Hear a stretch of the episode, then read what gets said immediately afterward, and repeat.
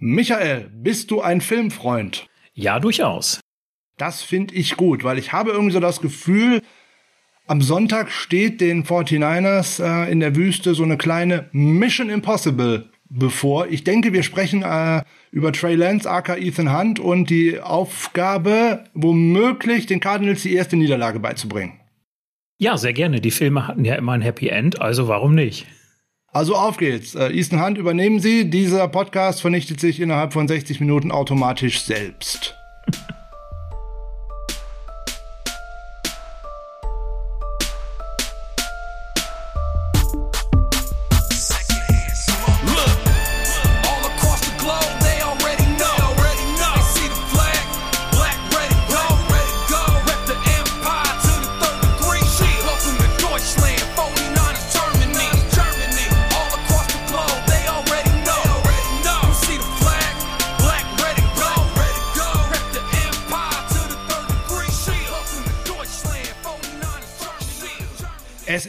Freitag und freitags ist Niner Saddle Upfront Preview Zeit. Der Frank ist wieder mit am Start und er freut sich wieder dramatisch, dass er nicht alleine hier ist, sondern dass erneut Michael Klock, ihr wisst ja alle, ne, Fantasy Bundesliga und so, Downsell Talk, brauche ich alles gar nicht mehr vorstellen, ist ja hier schon festes Inventar geworden. Trotzdem freue ich mich sehr, dass er sich auch heute die Zeit genommen hat, mit mir mal durch diese Preview durchzuquatschen. Aber sehr gerne doch. Hallo Frank.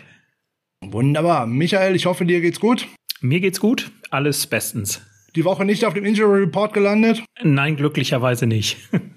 äh, ich auch nicht, aber äh, meine Wadenzerrung, die würde da auch nicht unbedingt äh, ins äh, Kalkül fallen. Ähm, von daher, solange wir keine Stimmmuskelzerrung haben, können wir ja loslegen. Ich wollte gerade sagen, wir können ja glücklicherweise auch im Sitzen arbeiten. Prima. Bevor wir dann mit News und Injury Report und Preview und dergleichen einsteigen, möchte ich mich mal ganz herzlich bedanken, weil ich habe eine unglaubliche Flut von Nachrichten bekommen über diverse Kanäle, über Facebook, über Instagram, über Twitter, per E-Mail, per WhatsApp und weiß der Geier wo noch. Wer Rauchzeichen habe ich bestimmt auch irgendwo gesehen, die konnte ich nur nicht entziffern. Vielen, vielen Dank für die ganzen lieben, netten und aufmunternden Nachrichten, die ihr mir alle geschickt habt.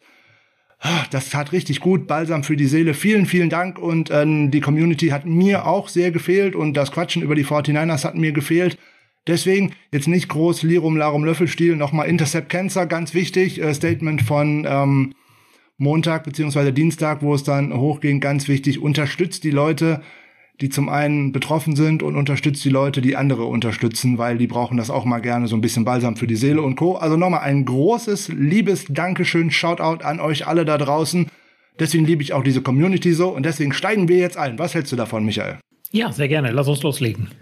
Prima. Also das erste hatte sich ja direkt angedeutet. Ne, wir wurden dieser schon Pre-Game Warm-Up-Verletzung von Robbie Gold äh, schwerer gedacht oder noch so schwer gedacht als denn angenommen. Robbie Gold auf IR bedeutet, er wird zumindest mal drei Spiele verpassen hm, und kann frühestens Anfang November gegen die Cardinals äh, interessanterweise wieder zurückkehren, nämlich dann bei der Heimbegegnung. Ich glaube, es wäre der 7. November. Ja, das ist schon doof, weil das eine Spiel hat uns so ein bisschen mitgekostet, obwohl man das nicht nur auf ein verschossenes Field Goal schieben sollte. Aber dieses fehlende Momentum, man wird so auf 10 zu 0 weggezogen und, und, und. Man wäre nicht so limitiert bei Dingen wie, wie spiele ich jetzt einen Down aus und so weiter und so weiter. Also das hat schon wehgetan. Das passte dann so in die Gesamtwetterlage, ähm, wie das Spiel den Bach runterging gegen die Seahawks, oder?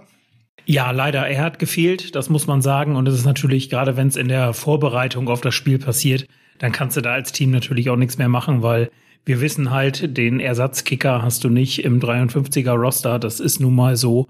Und ja, mit Wisnowski hat es nicht so häufig gemacht und ja, dann ist es Noch halt so. Vorher. Nee, genau, richtig. Ne? Und dementsprechend war das einfach Schicksal. Ich glaube, da kann man sich auch einfach nicht darauf einstellen in irgendeiner Art und Weise so sieht's aus. Das dürfte es bei keinem NFL-Team geben, dass du einen zweiten äh, Kicker auf dem 53er hast. Eventuell noch auf dem Practice Squad. Aber selbst dann nur, wenn ich annehme, mein eigentlicher Kicker könnte nicht, weil in dieser Saison oder auch in der letzten Saison aufgrund der Covid-19-Regularien konnte man ja mal einen oder kann man zwei Spieler pro Begegnung von der Practice Squad in den aktiven Kader hochholen, ohne den neue Verträge geben zu müssen. Das ging ja all die Jahre vorher auch nicht. Also eigentlich immer nur ein Kicker, im Camp vielleicht mal zwei. Ja, so, natürlich, jetzt fehlt er gegen Arizona am Sonntag. Ähm, dann ist Bye Week, okay. dann in der Heimpartie gegen Indianapolis und auch die Auswärtsreise nach Chicago in seine Heimatstadt, äh, das wird er auch nicht mitmachen oder vielleicht mitmachen, aber er wird nicht spielen. Und danach muss man schauen, ob die Leiste soweit wieder genesen ist oder nicht. Oder ob wir weiter einen Nachfolger sehen oder zumindest einen Ersatzmann sehen, weil wir hatten das ja schon zweimal, dass Robbie Gold uns ausgefallen ist. Wir haben ja auch am Montag schon kurz darüber gesprochen, wurde dann mal kurzzeitig vertreten von Chase McLaughlin 2019 und im letzten Spiel 2020 von Tristan Vizcaino. Und jetzt, wer vertritt ihn, Michael? Joey Sly, einer der drei genannten Namen vom Montag. Oder Dienstag. Genau, zu dem ich mich gerade hinreißen konnte, als du mir die drei nach äh, präsentiert hattest, nach Empfehlung vom äh, Sunday Morning Kicker. Äh, schöne Grüße an Ole. Ja, äh, dramatisch begeistert bin ich nicht, wenn ich ganz ehrlich bin. Ähm, ja, er hat zwei komplette Spielzeiten mal gekickt für Carolina Panthers. Äh, Im Nahbereich ganz gut, sobald es weiter weggeht. Der hat einen Bombenfuß. Auch mit der Treffgenauigkeit, das klappt nicht so wirklich gut. Also das ist äh, nicht so meins. Wenn ich mir das genauer anschaue, äh, kriege ich da schon so ein bisschen Bauchschmerzen. Äh, insgesamt verwandelte er 58 von 73 Field Goal Attempts. Das sind unter 80 Prozent. 71 von 79 Extrapunkten, das sind unter 90 Prozent. Uh. Bei Field Goals zwischen 30 und 39 Yards hat er 15 von 15 getroffen. Glückwunsch. Da drunter und da drüber sieht's echt ähm, zum Teil wirklich übel aus. Mit 79,5% verwandelter Field Goals liegt Joey Sly auf Platz 25 von 31 qualifizierten Kickern, die mindestens 40 Versuche seit 2019 absolviert haben. Autsch. Ja, gebe ich dir recht, was die Zahlen angeht. Die Frage ist halt, was wären die Alternativen gewesen, die man hätte holen können, weil 32 Kicker sind unter Vertrag, die fallen da schon mal raus. Und ja, also Wahrscheinlich ist er ähm, das Beste gewesen, was noch zu haben gewesen wäre. Aber ich weiß, du hattest da ein Auge auch auf einen Kicker auf einem Practice Squad geworfen. Vielleicht kannst du da noch mal kurz was zu sagen. okay, das wäre natürlich die äh, die Variante mit der allerwenigsten Erfahrung gewesen. Also eigentlich hatte ich ja erwartet, die 49ers bringen einen äh, Veteran-Kicker äh, zum Team. Das haben sie ja nun nicht äh, getan. Ich hatte da so in Richtung guckt, Steven Gostkowski wäre da zum Beispiel jemand, der da noch in Frage gekommen wäre. Hat ja aktuell kein Team. Brad Mayer war ja beim Kickout dabei, aber auch auf den hätte ich nicht so unbedingt gesetzt. Du sprichst von dem Kicker von den Tampa Bay Buccaneers, der dort auf dem, Crack auf dem Practice Squad gerade steht. José Borregas, wenn mich nicht alles täuscht. Ja. Heißt der gute Mann. Ja, das war ein Top-Kicker am College und äh, galt da als bester Kicker landesweit und äh, nicht gedraftet und was weiß ich nicht, aber dort jetzt auf dem Practice Squad. Also da ich den ohnehin jetzt auch Joey Sly für den aktiven Roster verpflichtet habe, hätte ich mir den, den da auch von der Practice Squad von den Buccaneers äh, schnappen können. Vorausgesetzt, er hätte das gewollt, musste ja auch zustimmen und solche Sachen. Aber ähm, ja, da hätte ich mir vielleicht auch einen Kicker für die Zukunft schon mal äh, anschauen können. Und ähm, mag auch sein, dass Joey Sly der Kicker für die Zukunft der 49ers sein könnte, aber ich kann es mir aufgrund dieser dieser hohen Streuung in Anführungszeichen nicht vorstellen, dass das wirklich was wird. Und die 49ers hatten, seitdem ich denken kann, eigentlich immer nur Veteran-Kicker äh, dabei und äh, sind damit auch eigentlich immer gut gefahren, gerade seitdem man im Levi Stadium unterwegs ist, bei diesen wirklich sehr merkwürdigen Windverhältnissen. Da müssen wir uns jetzt für Sonntag mal keine Gedanken drum machen. Da haben wir ganz andere Probleme in der schönen großen Halle äh, im State Farm Stadium äh, in Glendale. Also von daher schauen wir mal. Ein interessanter Fakt zu Joyce Sly wäre dann übrigens noch, der hat tatsächlich ein Stipendiumangebot abgelehnt, um als Walk-on zu, zu Virginia Tech zu gehen. Das finde ich schon immer interessant, weil das andere wäre nur in der FCS gewesen, also sozusagen in der zweiten Liga. Also hat er sich dann da bei Virginia Tech durchgebissen und hat dann tatsächlich darüber den Weg äh, in die NFL geschafft. Wenn ich euch da jetzt sage, dass da er von 78, er hat 78 Field Goals getroffen, aber er hat 108 Mal angetreten oder ist 108 Mal angetreten, das sind gerade mal knapp über 70 Prozent. Das sagen wir jetzt nicht so laut, weil wir gehen von einer hundertprozentigen Trefferquote am Sonntag in Glendale aus. So sieht's aus, sehr gerne. Wunderbar. Ja, dann können wir uns noch einmal schnell durch die Practice Squad fräsen, würde ich so vorschlagen. Als ob ich Montag wieder richtig vorausgesagt hätte. Hey, Jordan Matthews ist zurück. Also, alle Infos zum ehemaligen Zweitrunden-Pick der Philadelphia Eagles findet ihr auf der Homepage 49ers Germany. Äh, da steht er, glaube ich, inzwischen schon 17 Mal mit irgendwelchen diversen Artikeln drauf, weil die On-Off-Beziehung, die man letzte Saison mit unter anderem Alex Barrett hatte, setzt man dann jetzt so schön mit äh, Matthews fort. Ja, okay. Noch ein Tight End dabei finde ich gut, äh, ist wahrscheinlich der Gedanke, falls George Kittle nicht spielen könnte oder nicht so viel spielen könnte, Es würde mich nicht wundern, wenn der sogar zum Wochenende ähm, aktiviert werden würde von der Practice Squad oder sogar, falls Kittel nicht spielen kann, ob er dann sogar in den aktiven Kader äh, direkt hineinrutscht. Aber das müssen wir mal abwarten. Mhm, genau, wird sich zeigen. Ja. Wird sich zeigen. So, dann hat man einen weiteren Linebacker äh, verpflichtet, Tyrell Adams. Ja, der hat mal eine schöne Saison 2020 für die Houston Texans gespielt, äh, 12 von 16 Spielen gestartet, hat dann auch insgesamt 125 Combine Tackle geholt. Ähm, ja, äh, PFF Grade 43,5. Ähm, okay, schön, dass der dem Practice Squad ist. Bitte, ich möchte den nicht in Uniform an Game Day sehen. Es dürfte besser sein.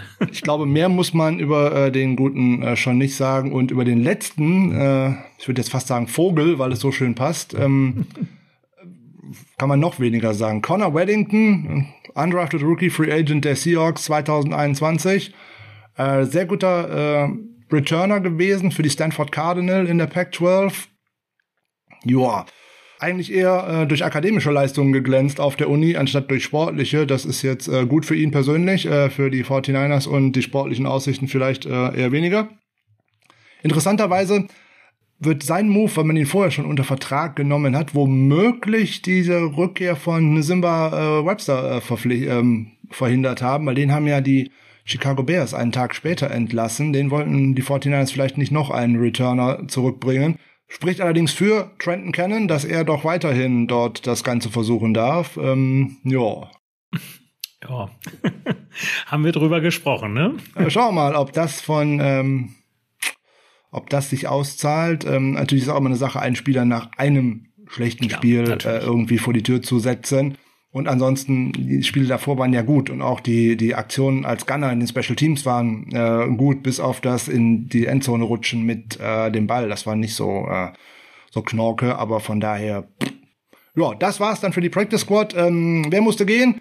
Ja, äh, Linebacker äh, Curtis Bolton, okay. Ja, und die beiden kürzlich verpflichteten Running Backs, äh, Clarion Johnson und auch ähm, Chris, äh, Chris Thompson.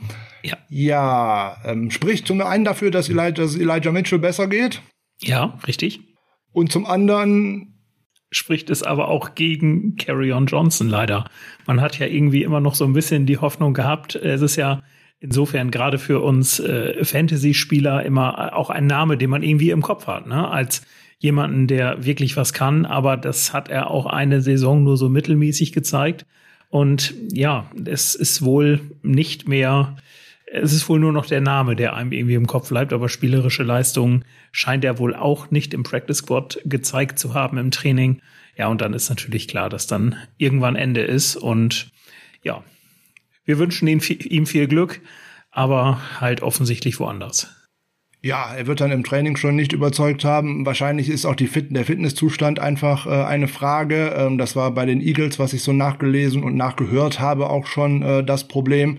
Und Talent alleine nützt dir in dieser Liga einfach nichts. Großes Talent ist oftmals schon untergegangen und äh, weil es einfach an den physischen Fähigkeiten halt gefehlt hat. Wir können uns kurzzeitig zurückerinnern an Dante Pettis oder solche ähm, Namen oder auch an äh, Joe Williams, den man mal in der vierten Runde 2017 gepickt hat. Der hat nicht einen einzigen Snap für die 49ers gespielt. Am Talent hat es da nicht gemangelt, aber an vielen anderen Dingen halt. Und äh, ja.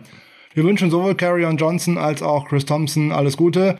Und wir können uns weiterhin darauf einstellen, es wird keine Pässe auf äh, Running Backs aus dem Backfield herausgeben, weil ähm, ja, hm, wir werden dann nur laufen, sobald ein Running Back auf dem Feld ist. Das war ja mein Gedanke, dass man mal einen Chris Thompson mal mit dazu nimmt, was man dann eventuell auch mal bei Third Down auf einen Running Back oder so werfen könnte. Aber okay, da scheint Kyle Shanahan einen anderen Plan zu haben. Da wird wahrscheinlich Kyle Juszczyk genau in diese Lücke schlüpfen. Und davon ist wohl auszugehen, ja. So, dann hätten wir noch zu vermelden zwei überraschende äh, Offensive Player of the Weeks, ähm, beziehungsweise ein Offensive, ein Defensive Player of the Week. Zwei wären ja schon lustig. Debo Samuel steht, glaube ich, völlig außer Frage. Ne? Schönen ja. Artikel dazu auch auf der 49ers Germany Homepage. Und äh, in der Defense war es Nick Bosa. Ich konnte mich, beziehungsweise wir in unserem schönen kleinen Gremium konnten uns nicht durchringen, dass es die Ford werden würde, weil er sich ja zum wiederholten Mal im Abseits aufgestellt hat. Und wenn dann aus dem dritten und sechs auf einmal ein dritter und eins wird, den Russell Wilson eigentlich im Schlaf erläuft, Edge, das ist doof, ja. das macht man einfach nicht und das disqualifiziert einen sofort, insbesondere weil die Ford sowas häufiger macht. Leider, ja. Dann habe ich noch einen Nachtrag, ich habe nochmal recherchiert, ich habe ja gesagt, diese grandiose Special Team Performance äh, am vergangenen Wochenende wird uns übel geschadet haben ähm, in der Rangliste, was die Special Teams Units angeht.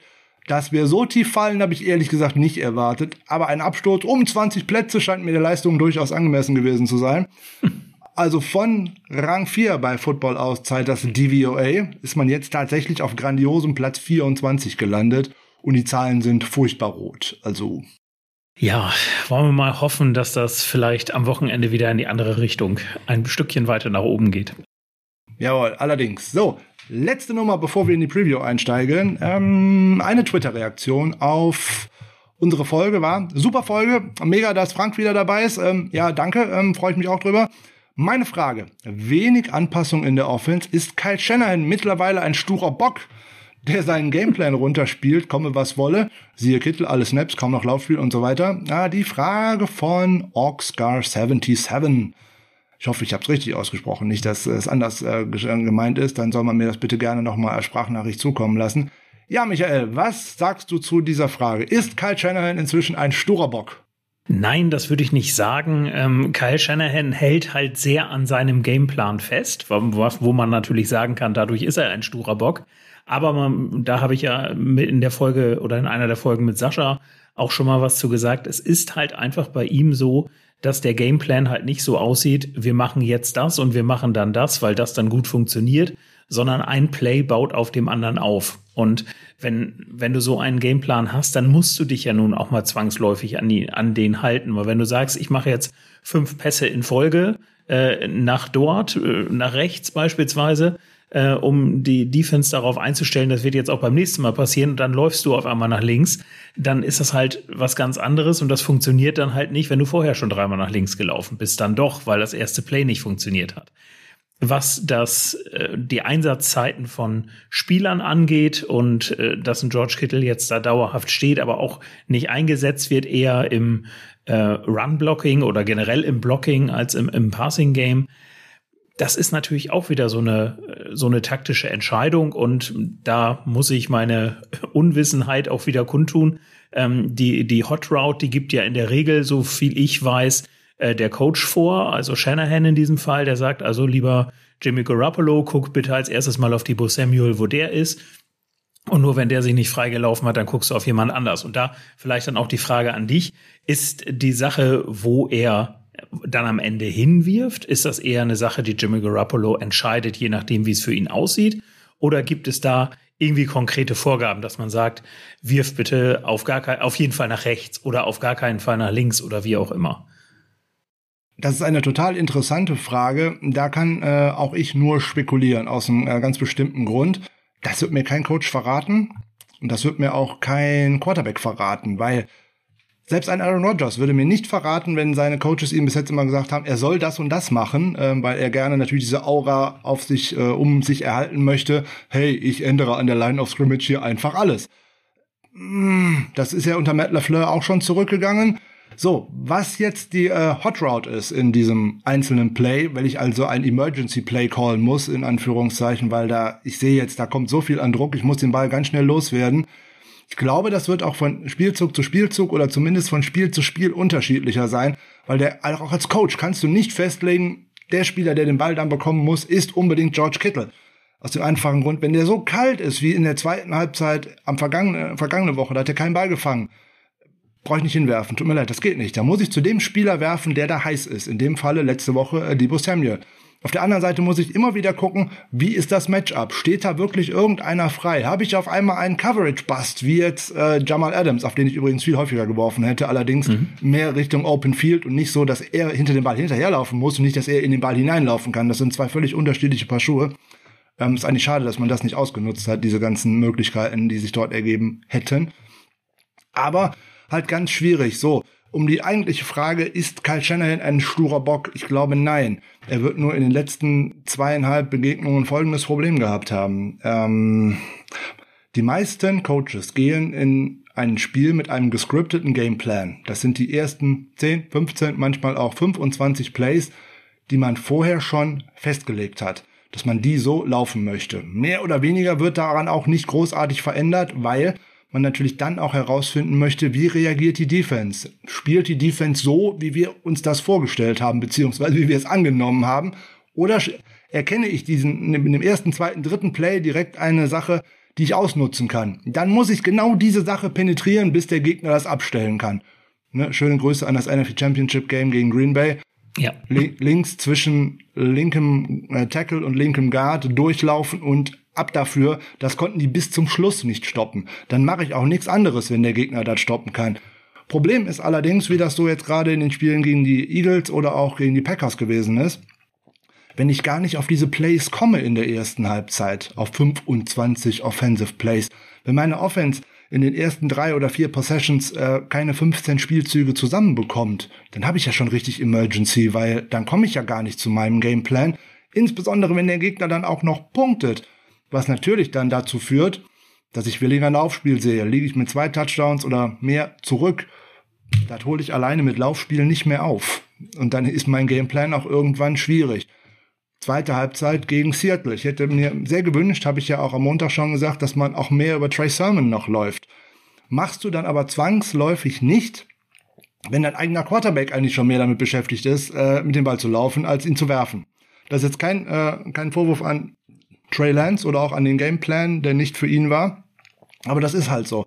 Der ist dann halt nicht darauf ausgelegt, dass da APOs oder irgendwas gemacht werden oder äh, Read Options. Das ist nicht das Spiel von Garoppolo. So, das wurde ja im Verlauf der zweiten Halbzeit besser, aber natürlich sehe ich dann weniger Laufspiel und dann tritt ein Running Back auch nicht mehr großartig ähm, in Erscheinung. Das kann man seit zwei bis drei Jahren auch bei den äh, Baltimore Ravens immer wieder beobachten. Naja, da ist Lauch Lama Jackson oftmals der, der am meisten läuft wo dann eigentlich für die harten Yards mal in den letzten Jahren ein Mark Ingram oder wer auch jetzt gerade da steht, die haben ja noch mehr verletzt als wir, zumindest was Running Backs anbelangt, ist halt schwierig. So, deswegen glaube ich weder, dass der Kyle Shannon ein sturer Bock ist und mit Kittel ist das hier und da auch einfach eine mangelnde Alternative. Den will man einfach auf dem Feld lassen, weil es die gefährlichste Waffe der Offense ist. Und wenn ich da zumindest schon mal einen Spieler drauf oder auch zwei Spieler der gegnerischen Defense drauf abziehen kann, dann könnte woanders ein Loch auf sein. Trotzdem nochmal in die Folge zum Montag äh, verweisen, wie er in das Spiel eingebaut wird und dergleichen. Das gefällt mir überhaupt nicht. Der müsste viel mehr tiefe Routen ins offene Feld und dann dann diese Matchups von ihm, dann ist er viel größer als ein Defensive Back. Er ist zum Teil ähnlich schnell und vor allem den kriegt man ja auch nicht runter. Also Kittel muss ich in Matchups bringen, auch gerade gegen Cornerbacks und auch gegen Linebacker und dann auf geht's. Haben wir in den letzten Wochen einen kaum gemacht. Ich hatte gute Hoffnungen beim letzten Spiel, weil es so früh anfing auf Kittel. Aber dann kam halt irgendwie dieser, ja, dieser Gogo Gadgetto, ich breche ich brech ihm das Bein, äh, so wie es aussah, äh, Tackle. Und danach war der eigentlich nicht mehr auf dem Feld. Also aus meiner Sicht, auch aus dem Kopf war der nicht mehr auf dem Feld. Da hätte ich gerne mehr andere Titans gesehen. Ja, hast du vollkommen recht. Also ich glaube, das war schon so ein bisschen der, äh, der Punkt, wo seine Leistungen dann deutlich nachgelassen haben. Wahrscheinlich, weil er halt auch keine Lust hatte, nochmal wieder verletzt mehrere Wochen aus, auszufallen. Ja. Ja, ich meine, bis zu diesem Zeitpunkt wäre er vier von fünf äh, Targets gewesen, die er gefangen hätte und danach kein weiteres mehr. Ja. Kommt, glaube ich, ungefähr hin, ja. Okay, so. Kittel ist ein schöner Begriff, weil im Injury Report oder eine schöne Überleitung, Überleitung des Todes, ja. steht natürlich auch im Injury Report, ist ja keine Frage, aber der ist bei Kittel genauso spannend wie letzte Woche. Did not practice, sowohl Mittwoch als auch Donnerstag. Man kann davon ausgehen, auf Freitag nicht und dann wird es wieder eine Game Time Decision sein am Sonntag und dann wird man sehen, ob er aufläuft oder nicht. Ich würde fast vermuten, wenn ihm kein Arzt wirklich verbietet und ihn am Spielfeldrand festkittet, beziehungsweise in der Kabine festkittet, ist er auf dem Feld. Ob das gut ist oder nicht, ist eine ganz andere Frage. Ja, stimme ich dir zu. Ich, ähm, ja, es, es hängt natürlich von seiner Gesundheit ab. In erster Linie, äh, ob man ihn jetzt schonen kann oder ob es sinnvoll ist, ihn zu schonen, steht natürlich dann auf einem anderen Blatt. Aber ich sehe es auch so, wenn wir nachher so ein bisschen auf unsere Key-Matchups zu sprechen kommen, sehe ich ihn auch schon als eine der Waffen, vielleicht sogar die Waffe im Passing-Game gegen die, ähm, äh, gegen die Cardinals. Und ich glaube, er wäre schon wichtig, wenn er spielen würde. Und dementsprechend würde ich es mir natürlich wünschen, aber wir sind uns, glaube ich, alle einig, wenn das dann am Ende dazu führt, äh, dass er sich jetzt noch schwerer verletzt, ähm, ist es eine Wadenverletzung, ähm, und er länger ausfällt, dann hat das natürlich auch alles nichts gebracht. Deswegen wird man das vom Medical Staff da gut sich angucken müssen und ihm hoffentlich nur die Freigabe erteilen, wenn es auch wirklich geht. Ja, Ein äh, top-fitter George Kittle ist sicherlich eine der schwierigsten Matchup-Waffen in dieser Liga. Ein äh, George Kittle, der einfach nur auf dem Feld steht, hilft mir in keinster Art und Weise. Wir werden sehen, was Sonntag äh, passiert. Ja, äh, Jimmy Garoppolo ist ungefähr das Gleiche. Ja. Zweimal nicht trainiert. Jetzt will man schauen, ob äh, er eventuell Freitag mit dabei ist oder ob er auch eventuell Pre-Game Warm-Up und dann will man schauen. Ja, okay, da sage ich mal direkt Folgendes zu. Freunde, Miami ja. letzte Saison, muss Richtig. man jetzt noch mehr sagen. Bringt den Mann nicht zurück, wenn er nicht fit ist? Weil, wenn die Wade jetzt schon angeschlagen ist und er nach dem ersten Drive in der vergangenen Woche schon nicht mehr vollen Druck auf dieses Bein bringen konnte, was ja für die Würfe nicht ganz unwichtig ist, dann bitte nicht starten. Was soll das? Das ist ja Unfug. Dann, ich gehe doch nicht rumpelt in ein Spiel. Das ist ja Quatsch. Ich, kann ihn ja zur Not, zur Not wirklich als Backup-Quarterback an die Seitenlinie stellen, aber auch das wäre keine gute Idee. Mhm. Weil jetzt muss man sich mal Folgendes vorstellen. Man hat auch schon mal nachgefragt, wie läuft so eine NFL-Woche ab? Ja, jetzt macht man erstmal Montag, Dienstag äh, Rehabilitation. Man guckt, wer hat jetzt was bekommen, wer hat welchen Schlag abgekriegt, wie geht's dem gesundheitlich, ein bisschen laufen und fertig. In San Francisco geht's mittwochs los. Da wird der Offensive Gameplan implantiert. Dann geht's richtig rund im Training. Am Donnerstag werden Third Downs und Red Zone gemacht. Und Freitag ist schon wieder so, hm, wir gucken mal, machen so ein bisschen Walkthrough und so ein bisschen durchlaufen und äh, das ein oder andere, vielleicht auch noch ein bisschen Special Teams und sowas. Ja, wenn der heute trainieren kann, bedeutet also, der hat den Gameplan, offensiven Gameplan nicht auf dem Feld mitgemacht, der hat die äh, Third Downs auf dem Feld nicht mitgemacht und auch nicht die Red Zone Drills auf dem Feld mitgemacht. Ja, ähm, was haben wir denn dann gemacht unter der Woche? Die werden ja ganz anders aussehen als als wenn er auf dem Feld gestanden hätte. Äh, Mike McDaniel hat zwar in einem Interview gesagt, ähm, das Playbook würde sich nicht ändern. Ja, das mag sein. Wenn man aber vorher Kapitel äh, 1 bis 5 benutzt hat, nimmt man jetzt aber zumindest mal so mal 7 und 8 in Anführungszeichen, weil die ganzen Running Plays, Zone Read Options und sowas, das wird für Garoppolo einfach nicht da drin stehen. So, die Seiten für Play Action mit Rollouts und so, okay, da mache ich meinen persönlichen Haken dran, die können wir benutzen. Aber vielleicht auch in einer etwas abgespeckten Form, weil man will dem Rookie ja helfen. Also hat man ja einen ganz anderen Gameplan, hoffe ich, in dieser Woche äh, implantiert, als man es gemacht hat, äh, implementiert, ähm, als man es gemacht hätte, wenn Garoppolo an der Center wäre. Ja, also da stimme ich dir vollkommen zu. Ich kann mir auch vorstellen, dass es schlicht und ergreifend Coaches-Speak ist, dass du jetzt halt sagst, Garoppolo kann eventuell spielen, weil du wirst die, ähm, die Cardinals halt dahin bekommen, dass sie sich im Zweifel auf beide Quarterbacks vorbereiten müssen. Und das ist natürlich für die Defense äh, schwieriger, als wenn man sich auf nur einen vorbereiten muss, wobei das bei Trey Lance natürlich auch insofern schwer ist, weil man nicht weiß, was kommt. Ähm, aber ich denke, das, was du gerade gesagt hast, und da habe ich ja auch bei der letzten Folge von dir gelernt, vielen Dank dafür nochmal, was den Gameplan angeht. Ähm, es ist halt so, sie mussten sich jetzt am Anfang, wie du sagst, am Mittwoch entscheiden, welchen Gameplan nehmen wir denn. Und ich kann mir nicht vorstellen, dass man einen Jimmy Garoppolo Gameplan nimmt mit der Gefahr, dass er ausscheiden wird und äh, dass er nicht spielen wird ähm, und dann, dann hat man Trey Lance wieder in einem Garoppolo-Gameplan. Also auch da gehe ich davon aus, dass die Aussage äh, von Mike McDaniels da ein bisschen äh, Coaches-Speak ist und ähm, halt einfach das nur ein bisschen verschleiern soll. Also ich gehe mittlerweile, gerade weil Garoppolo jetzt auch äh, gestern am Donnerstag nicht trainiert hat, gehe ich eigentlich mittlerweile davon aus, dass wir Lance sehen werden. Alles andere wäre gerade, wie du es angesprochen hast, im Hinblick auf die Miami-Erfahrung und generell die Erfahrung mit einem äh, verletzten Jimmy Garoppolo fahrlässig, würde ich fast sagen. Ja, im Endeffekt, wir haben es ja gesehen, gegen Miami gespielt, in der ersten Halbzeit furchtbar untergegangen, weil er überhaupt keinen Druck auf die Würfe bekommen hat. Da gebe ich jetzt nicht zwangsweise ihm nur die Schuld drauf, wenn, man, wenn er sagt, er kann spielen und sein Coach sagt, ja, da machen wir. Naja, gut, da gehören immer zwei oder sogar noch mehrere zu oder vielleicht auch so ein Medical Staff, der sagt, hier, das ist eine absolute Red Flag, das geht gar nicht. Aber okay. Ähm, Problem bei ja an der Nummer ist, ähm, es wurde ja schlimmer an mit seinem Knöchel und äh, die nächste, der nächste High Ankle Sprain, den er sich zugezogen hat, der wurde ja nochmal deutlich schlimmer und damit war die Rest der Saison weg. Also jetzt werden wieder viele schreien und sagen, ist ja nicht schlimm, wir entlassen den einfach, dann sparen wir auch noch Geld. Edge, nein, das ist falsch. Ja, die Base Salary ist, war nicht garantiert im Vertrag. Ist vollkommen richtig, aber Garoppolo ist ein sogenannter Vested Veteran und die dürfen einmal in ihrer Karriere darauf bestehen, dass das Geld ausgezahlt wird. auch das, was nicht garantiert ist. Und das würde ich bei äh, 25 Millionen oder was auch immer es jetzt genau sind, 26, da würde ich auch drauf bestehen. Ja, es wäre zumindest nicht verwerflich, das zu tun. so, also im Endeffekt für einen äh, Vested Bet, was Garoppolo nun mal ist, ähm, wird auch dieses mit dem ersten Snap der neuen Saison, wird das Ganze dann trotzdem garantiert, obwohl es es eigentlich nicht wäre laut Vertrag. Also von daher, ein Cut würde den 49ers jetzt also nur einen Rosterplatz bringen jede Menge Dead Money und es würde nichts ändern an der ganzen Nummer. Und ähm, also der wird bleiben, es sei denn, es findet sich ein Trade-Partner. Genau. Nur um das mal aufzuklären, weil ich es in diversen Foren und äh, Gruppen und überall gelesen habe, dass doch jetzt die Zeit wäre, nicht nur Lance zu starten, sondern Garoppolo zu entlassen. Also einen ja. monetären Effekt bringt es definitiv nicht. Ähm, ob es Trey Lance etwas bringen würde, glaube ich nicht, weil wenn er jetzt tatsächlich gut spielen sollte, wovon wir ja alle ausgehen und natürlich darauf hoffen, ist ja klar, Selbstverständlich. Kann ja trotzdem von der Erfahrung eines Starters profitieren, weil ja. ansonsten haben wir noch welchen Quarterback auf dem Roster? Ich glaube, der heißt Nate Sudfeld. Richtig.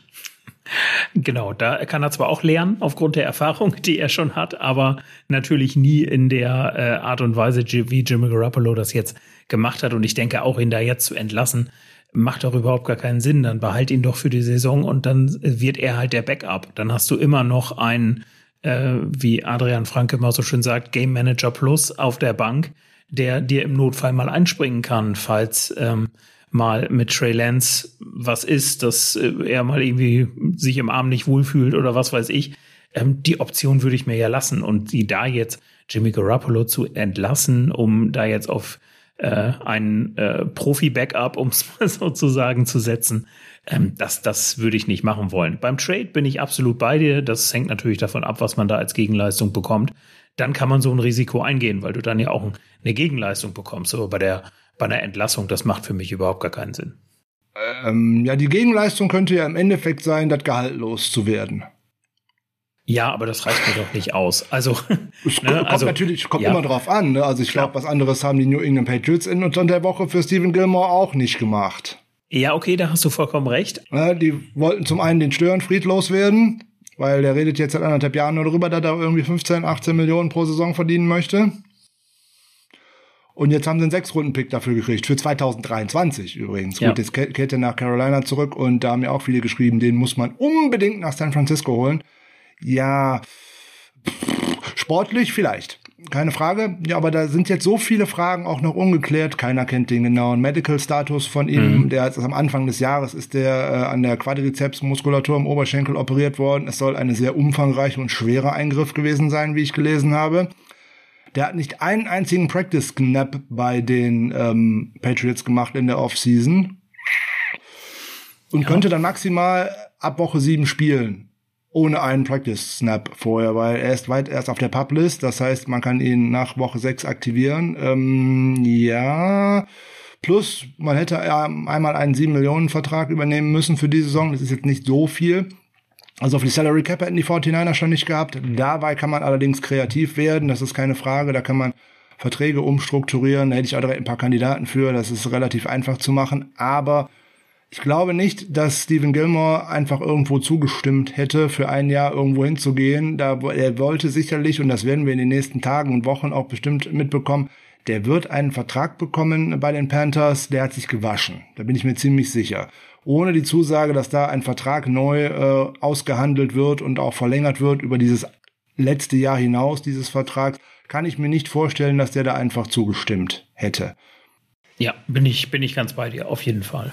Also ich hätte ihn halt auch, weil du einfach nicht weißt, was du bekommst, ne, ähm, hätte ich das auch kritisch gesehen, das so zu tun. Den dazu zu bekommen in ein äh, Cornerback-Core, rein von der Leistung her und von den Möglichkeiten her, die ein Shutdown-Corner einem eröffnen würde, ja, mache ich sofort einen Haken dran. Die Frage dahinter ist eigentlich, aber bringe ich denn noch einen jetzt dahin, wo ich nicht weiß, wie ist der medizinische Status? Ich meine, sowas trifft ja auf Jason Verrett zu, auf äh, Norman, äh, auf Kirkpatrick zum Teil natürlich auch noch wieder auf Mosley, der jetzt zwar zwei äh, ein gutes und ein sehr gutes Spiel gemacht hat, aber da weiß man ja auch nicht, wie geht das jetzt weiter? Spielt er jetzt die restlichen Spiele oder gibt das wieder so eine Injury Settled Season wie letztes Jahr? Ja. Du hast du hast um K1 Williams schon so viele Fragezeichen und willst du dann tatsächlich dann noch einen da reinholen, wo du dir nicht weißt, ob der spielen kann oder nicht oder wie auch immer und der einem auch schnell Unruhe stiftet, wenn er nicht spielt? Ja, das ist, da wäre ich halt auch sehr skeptisch, was das angeht. Vollkommen richtig. Gut, die Frage hat sich anscheinend nicht gestellt und äh, da auch nochmal Geld in einen Spieler zu investieren, wo ich nicht weiß, wo die Karriere jetzt tatsächlich hingeht, weil der stand in den letzten Jahren eigentlich in jedem Spiel bei den Patriots auf dem Injury Report, weil das ist so ein, so ein, so ein DeAndre Hopkins äh, äh, was das anbelangt, weil der steht da auch jede Woche drauf und spielt anschließend auch immer, was bei Gilmore allerdings nicht der Fall war. Und so richtig Elite, wenn man sich äh, Stephen Gilmore anschaut, war der auch tatsächlich nur in den letzten drei Spielzeiten irgendwie.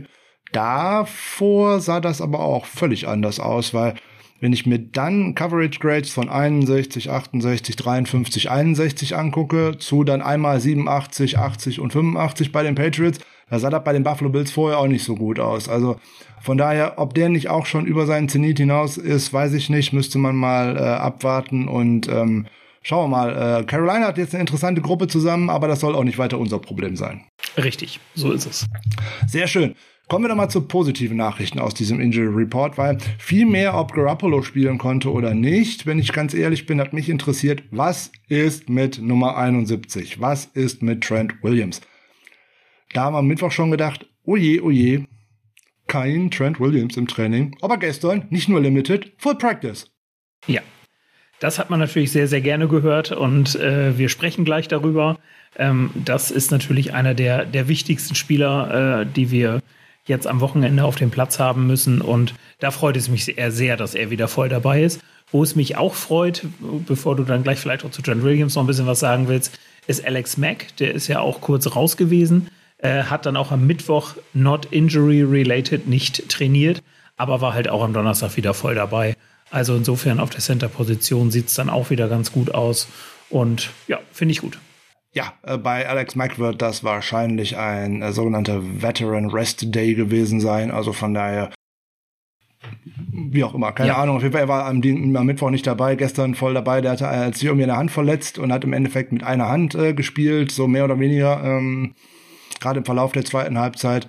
Aber der ist halt auch ganz wichtig für die Stabilität dieser Line und ich glaube auch, dass der ganz wichtig ist für Daniel Brunskill. Ansonsten gibt's ja noch äh, recht gute äh, Meldungen. Ja, wir sehen wieder Javon Kinlaw da drin mit Limited Practice. Okay, das mache ich für mich schon wieder einen Haken dran. Bei Elijah Mitchell ist das gleiche, auch Schulter, Limited Practice, aber er ist nicht mehr im blauen äh, Non-Contact-Jersey unterwegs, sondern auch wieder ganz normal im Jersey, also richtig im Training. Also können wir davon ausgehen, der Game-Status ist äh, relativ sicher die Entlassung von Johnson und äh, Thompson lassen da ja auch nochmal drauf hindeuten und ähm, da können wir sehr optimistisch sein. Wo ich überhaupt nicht optimistisch bin, ist äh, K1 Williams mit seiner Leistenverletzung. Trainiert ja. jetzt in der zweiten Woche nicht.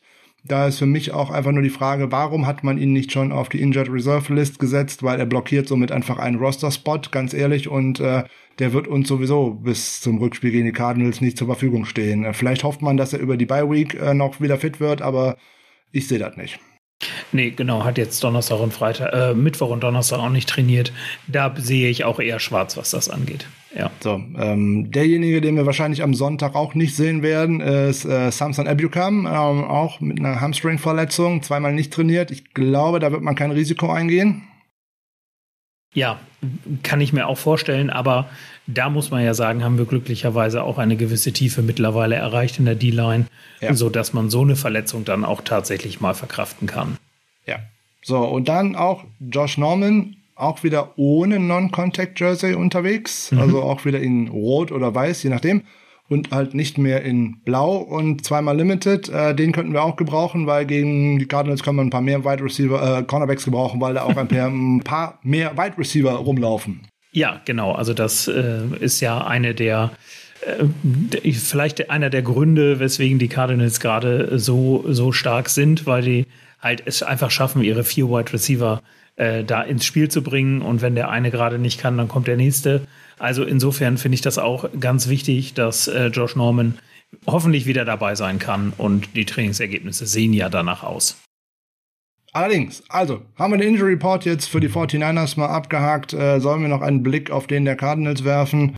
Ja, eine Sache hat mich da, also du hast ihn ja schon angesprochen, die Andrew Hopkins steht natürlich wieder drauf, aber äh, das tut er ja immer, wie du schon gesagt hast. Ähm, wer mir da äh, persönlich aufgefallen ist, äh, ist Chase Edmonds, der äh, Running Back mit einer Schulterverletzung, der jetzt auch Mittwoch und Fra Donnerstag nicht trainiert hat. Ähm, das bleibt natürlich abzuwarten.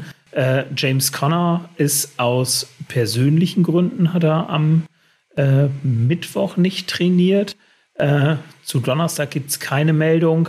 Da weiß ich ehrlich gesagt nicht, wie ich das hier deuten soll, ob er da wieder trainiert hat oder. Ja, war ja, okay, Training ja, dabei. Ja, habe ich, okay. hab ich in einem Video gesehen. Alles klar.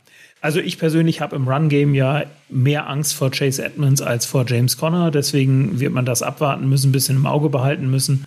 Aber genau, also das sind jetzt zumindest die, die mir ins Auge gefallen sind. Ähm, Max Williams, der Tight End, der da ja durchaus, also viele sagen ja, er ist eher ein Wide Receiver als ein Tight End, aber äh, der, der für Furore sorgt äh, in den letzten Wochen, hat am Mittwoch nicht trainiert, am, am Donnerstag Limited.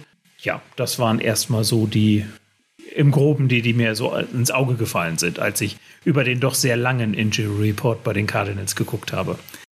Ja, ähm, mir noch aufgefallen ist, ist natürlich Byron Murphy, der Cornerback, der jetzt ja. schon drei äh, Interceptions äh, gefangen hat und äh, auch eine Rippenverletzung, auch zwei Tage nicht äh, trainiert. Da wird man auch schauen müssen, ob und äh, ja, alles andere ist immer so, weiß man nicht. Hier Justin Pugh, O-Line oder auch Justin Murray, äh, O-Line an zwei Tagen mal nicht dabei, die andere an einem Tag nicht dabei und jeweils dann an anderen Limited. Abwarten bei den äh, üblichen Kandidaten wie AJ Green, der hatte auch einen Dauerplatz immer auf dem Injury Report bei den Bengals. Also warum jetzt auch anders? Wahrscheinlich ist das festgebrannt äh, in der Vorlage, die veröffentlicht wird. Äh, die hat man nur rüber kopiert. Also alles gut. Die werden am Sonntag dabei sein und ähm, Edmonds, ja, das ist eine interessante Sache, weil auch sozusagen der Backup vom Backup, äh, Ino Benjamin, steht ja auch mit einer Hamstring-Verletzung auf dem Injury Report. Von dem hat man in der NFL zwar auch noch nicht so viel gesehen, aber ist ja auch so ein ausgewiesener Liebling von Adrian Franke. Also von daher äh, mal schauen, ob ähm, Ino Benjamin dann eventuell mal aufs Feld kommt. Mir wäre es nicht recht, weil ich sehe immer lieber Running Backs, wo man weiß, was passiert. Da kann sich eine Defense drauf einstellen. Auf irgendwas, was dann auf einmal aus dem Nichts heraus erscheint, das ist immer schwieriger. Ja, hast du vollkommen recht. Gut, das zum Injury Report. Ja, es ist das 60. Spiel zwischen den Cardinals und den 49ers seit 1951 und es ist das 39. Spiel, seitdem beide zusammen in der NFC West sind, seit 2002. In den letzten Jahren haben sich die Teams ja häufiger im State Farm Stadium getroffen und ähm, die Spiele waren immer recht eng. Ähm, von den letzten fünf Spielen waren vier nur innerhalb von einem Score auseinander. Puh, das ist nicht viel. Nee. Dazu ist es natürlich das Gipfeltreffen äh, der beiden Top-Draft-Picks der Saison 2019. Kyler Murray gegen Nick Bosa. Und ähm, ist auch lustig, weil Offensive Rookie of the Year war äh, Murray in seiner Rookie-Saison ja. und Bosa war Defensive Rookie of the Year in seiner ja, Saison, also in seiner Rookie-Saison. Also äh, recht spannend und ähm, da treffen natürlich die zwei Top-Draft-Picks dieses Jahrgangs aufeinander. Ich glaube, das ist auch im Nachhinein weiter unstrittig. Und es gibt natürlich noch ein paar lustige, interessante andere Verwicklungen dieser beiden Teams untereinander. So treffen zum Beispiel auch ehemalige Teamgefährten aufeinander oder vielleicht auch nicht. Also Chandler Jones zum Beispiel und Jimmy Garoppolo waren mal bei den Patriots zusammen. AJ Green und Dre Kirkpatrick natürlich wo bei den Bengals. Äh, ja. Mohamed Sanu und Robert Alford waren mal zusammen unter Shanahan in Atlanta. Boah, das ist ja. auch schon mal so eine Sache. Also sehr interessante Sache. Ähm, die 49ers haben die letzten drei, die letzten vier Matchups gegen die Cardinals gewonnen. Ja. Finde ich grundsätzlich schon mal gut. Richtig. Gerade das letzte Spiel, ähm, da sind wir auch als Hochhaus-Underdog sozusagen äh, in die Partie gegangen mit äh, Quarterbacks, die man besser nicht mehr erwähnen möchte. Und trotzdem hat man die Cardinals besiegt. Äh, kein schönes Spiel, ein ähm, kämpferisches Spiel, ein, ein dreckiger Sieg, wie man gerne so schön mal sagen möchte. Ja. Aber auch ein Sieg der Moral und damit hat man die Cardinals eigentlich letztes Jahr vom Playoff-Zug gestoßen. Genau, kurz vor Schluss. Kurz vor Schluss. Die Hürde dürfte dieses Jahr noch ein bisschen höher liegen. Die 49ers äh, liegen in der Overall Series, also in der History, mit 32 Siegen zu 27 Niederlagen vorn. Auswärts ist die Bilanz 14 zu 14. Hm. Hm. Also ja. da könnte die Waage in irgendeine Richtung sich bewegen am Wochenende. Es könnte natürlich auch ein Unentschieden geben, aber das ist ja doch eher eher unwahrscheinlich. Ja, es treffen ja, Michael, wenn wir uns die beiden Teams mal so generell äh, kurz anschauen, irgendwie gerade zwei Welten aufeinander ja. in der äh, NFL. Das eine Team ähm, schwebt sozusagen ein wenig über allem, auch hier ja. und da ein bisschen überraschend über allem. Äh, während das andere Team, dem man da eigentlich noch den ein oder anderen Sieg äh, mehr zugetraut hätte in den ersten vier Spielen, ähm, sich bei gewissen Dingen schwer tut, zum einen die Offense in Gang zu bekommen, äh, schwer tut, sich aber auch in der Defense schwer tut, den Gegner äh, tatsächlich zu stoppen. Ja, da hast du vollkommen recht. Also wenn man sich mal die Rankings von Pro Football Focus anguckt, dann trifft die Cardinals Offense äh, als Nummer 11 Offense der Liga äh, auf die 49ers Defense, die, die, die auf Platz 29 liegt. Äh, das ist natürlich schon mal ein riesiger Unterschied. Äh, nee, Entschuldigung. Die, die Defense liegt auf Platz 9. Die äh, Offense der 49ers liegt auf Platz 29 äh, und die Defense der Cardinals auf Platz 10. Wir erleben, das muss man sagen, einen Kyler Murray in MVP-Form gerade. Das muss man schon so sagen. Die Leistung, die er da in den ersten vier Wochen gezeigt hat, ähm, das war schon überragend. Das, das muss man sagen. Aber er ist auch durchaus ein Quarterback, den man mal sacken kann. Aber da kommen wir gleich dann natürlich in den Key-Matchups nochmal drauf zu sprechen. Und das kann man natürlich auch alles ein bisschen ausnutzen. Aber gerade so dieser, also bei der, bei der Defense liegen die Teams ja sozusagen äh, direkt nebeneinander auf Platz 9 und Platz 10, zumindest nach diesem PFF-Ranking. Aber in der Offense liegt da halt schon der große, große Unterschied. Und das ist halt aus meiner Sicht einer, eine der wichtigsten Fragen. Schafft es die 49ers Offense mitzuhalten mit dieser äh, High-Powered Offense der, der Cardinals? Ja, wenn man mal auf reine Zahlen, reine Punkte einfach mal schaut, äh, Points per Game, Cardinals 35,0, Platz 1. 26,8, die 49ers auf Platz 7 ist auch jetzt nicht so schlecht. Total Offense, also alle erzielten Yards zusammengenommen, 450, äh, 440,5, Platz 1 gegen 375,8, Platz 16. Hm. Total Defense, da sind wir eigentlich bei dem Punkt, der eigentlich äh, für uns äh, sprechen sollte. Total Defense 336, 10, Platz, sind wir Platz 10, 357 Yards zugelassen, die Cardinals auf 15. Und jetzt kommt mein Punkt. Rushing Defense der Cardinals, 135,8, Platz 26. Ja, das ist eine der auch von mir in der Vorbereitung ausgemachten Schwächen der Cardinals Defense. Und du hast ja das Spiel gegen die Packers schon angesprochen, wo man einfach die Möglichkeit gehabt hatte, dauerhaft einfach zu laufen. Und gerade die Run-Offense dürfte hier halt ein sehr, sehr gutes Matchup haben, muss sich aber natürlich im Gegensatz zu den letzten Spielen auch ver verbessern. Und Keine Frage. da wird sich halt zeigen, äh, ob es Elijah Mitchell ähm, schaffen wird, zum Wochenende fit zu werden. Ich hoffe es sehr, weil der würde uns wirklich sehr, sehr gut in der, ähm, im Run-Game äh, passen. Die Pass-Defense hast du noch nicht angesprochen, vielleicht von mir ganz kurz, bevor du da vielleicht gleich noch was zu sagen möchtest. Aber auch durchaus stark dieses Jahr, äh, auch stärker als erwartet bei den Cardinals. Aber auch da haben wir so ein paar angreifbare Spieler. Und das ist dann das, was ich vorhin gesagt habe, wo ich dann gerne einen George Kittle ähm, dann mal bringen möchte, äh, den man vielleicht mal gegen so einen äh, Savin Collins oder Jordan Hicks äh, schicken kann ich glaube, dass da dann einiges möglich wäre. Ja, und den größten entscheidenden Punkt findet man meistens ganz weit unten in so einer Statistiktabelle. Da haben die meisten schon gar keine Lust mehr hinzugucken. Aber es ist halt der Punkt, der Spiele entscheidet. Turnover. Turnover ja. Differential. 49ers, wir haben ausführlich darüber gesprochen. Minus 5, Platz 29 geteilt. Setzen. Cardinals plus 5. Platz 3. Ja. Also Hauptziel für die Offense von Kyle Shanahan ist folgendes.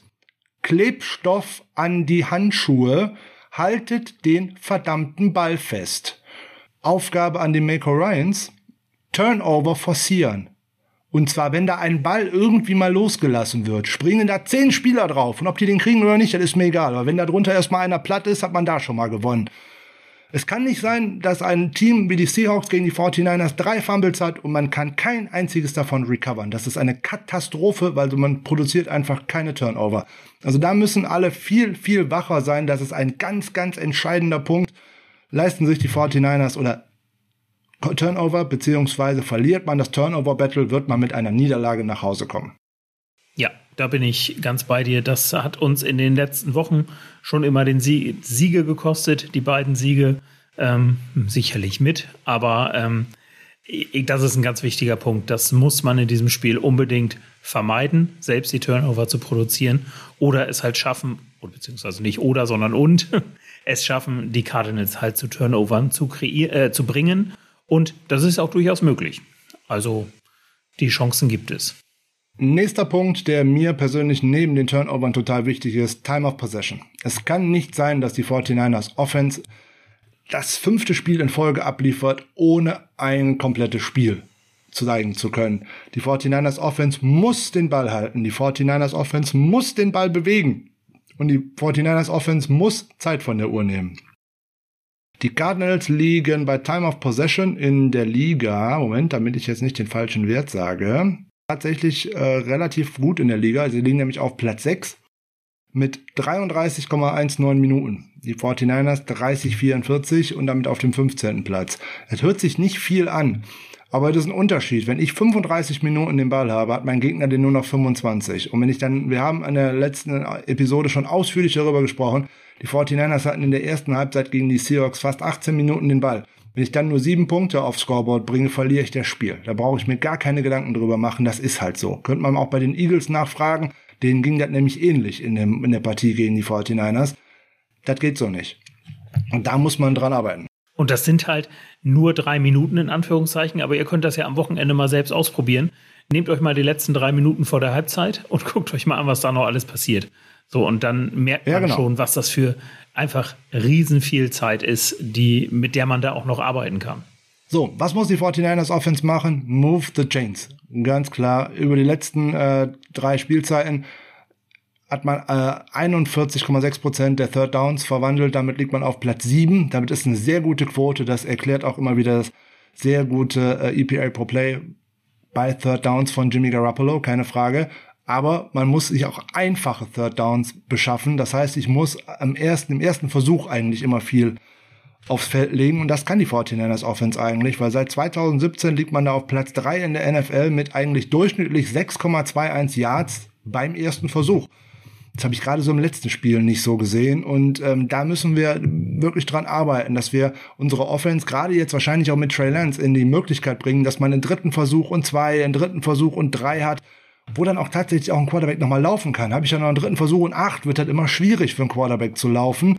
Was mich noch zu einem ganz, ganz schlimmen Punkt bringt, den ich auch in meinem ähm, The Good, The Bad and The Ugly Artikel zum letzten Spiel noch gebracht habe. Herrgott nochmal, wer bringt diesem Team endlich bei, Pre-Snap Penalties zu vermeiden? Ja. Das sind die vermeidbarsten Penalties überhaupt. Über Holding-Strafen kann ich mich auch aufregen, insbesondere wenn es immer die, wieder dieselben Spieler machen. Hatten wir vier Stück gegen die äh, Seahawks. Aber Pre-Snap Penalties, also Fall Starts der Offense im eigenen Stadion, Freunde, also bitte. Das geht gar nicht. Mal bitte drüber nachdenken, das muss man ganz anders machen. Ne? Default im Abseits aufstellen. Junge, das hat die schon mal Super Bowl-Einzug gekostet mit den Kansas City Chiefs. Also, ähm, Chris Kotcherek ist ganz einfach kauf dir mal eine Peitsche oder irgendwas. Wenn du siehst, dass der das im Training macht, hau dir mal auf die Finger oder irgendwie was anderes. Oder ne, in den USA ist ja noch vieles erlaubt. Da gibt's ja auch noch äh, Hundehalsbänder, wo man äh, Stromschlag loswerden lassen kann und solche Sachen. Also vielleicht wäre das irgendwie eine Möglichkeit, damit er das mal lernt. Äh, ansonsten ist es ja kein, ja kein Youngster mehr. Ja, also das ist schon so eine Sache, da müssen wir was gucken. Und ich bin auf eine interessante Statistik in der Vorbereitung gestoßen. Die 49ers haben ähm, die drittmeisten Rushing Touchdowns äh, seit 2019 erzielt. Vorne sind die Tennessee Titans, das überrascht mich jetzt nicht wirklich. Äh, auf Platz zwei die Ravens mit 51, überrascht mich auch nicht. Aber der geteilte dritte Platz, der hat mich echt überrascht. 49ers 47. Welches ist das andere Team, Michael? Oh, gute Frage. Ich habe jetzt neun, 29 andere zur Auswahl, ne? Verrat es mir. Ja, überraschenderweise passt es ja zu diesem Spiel. Es sind die, es sind die Cardinals. Okay. Es sind die Cardinals. Da okay. kommt man, da kommt man nicht so äh, leicht drauf. Und äh, es ist auch interessant, diese beiden Teams ähm, sind auf der einen Seite recht weit vorne bei Rushing Touchdowns erzielen. Sie sind aber auch sehr gut darin, Rushing Touchdowns zu verhindern, weil seit 2020 haben die Tampa Bay Rusher, äh, die Tampa Bay Buccaneers die wenigsten Rushing Touchdowns zugelassen, nämlich nur elf. Die Cardinals sind auf Platz 5 mit 15 und die 49ers auf Platz 6 mit 17. Also das ist schon eine interessante Nummer. Hm. Ja, durchaus.